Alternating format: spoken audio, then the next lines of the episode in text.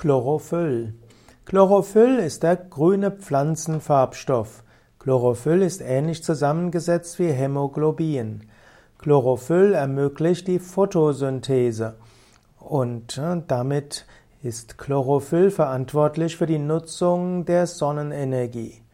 Chlorophyll kann auch in der Naturheilkunde verwendet werden. Man kann zum Beispiel Chlorophyll nutzen bei Kreislaufschwäche. Auch der Mensch braucht Chlorophyll und er nimmt es zu über Pflanzen.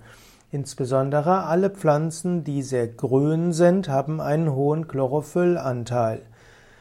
Vermutlich die Pflanze, die den höchsten Chlorophyllanteil hat, die der Mensch auch zu sich nehmen kann, ist die sogenannte Chlorella Alge, also die Süßwasseralge, die sehr grün ist.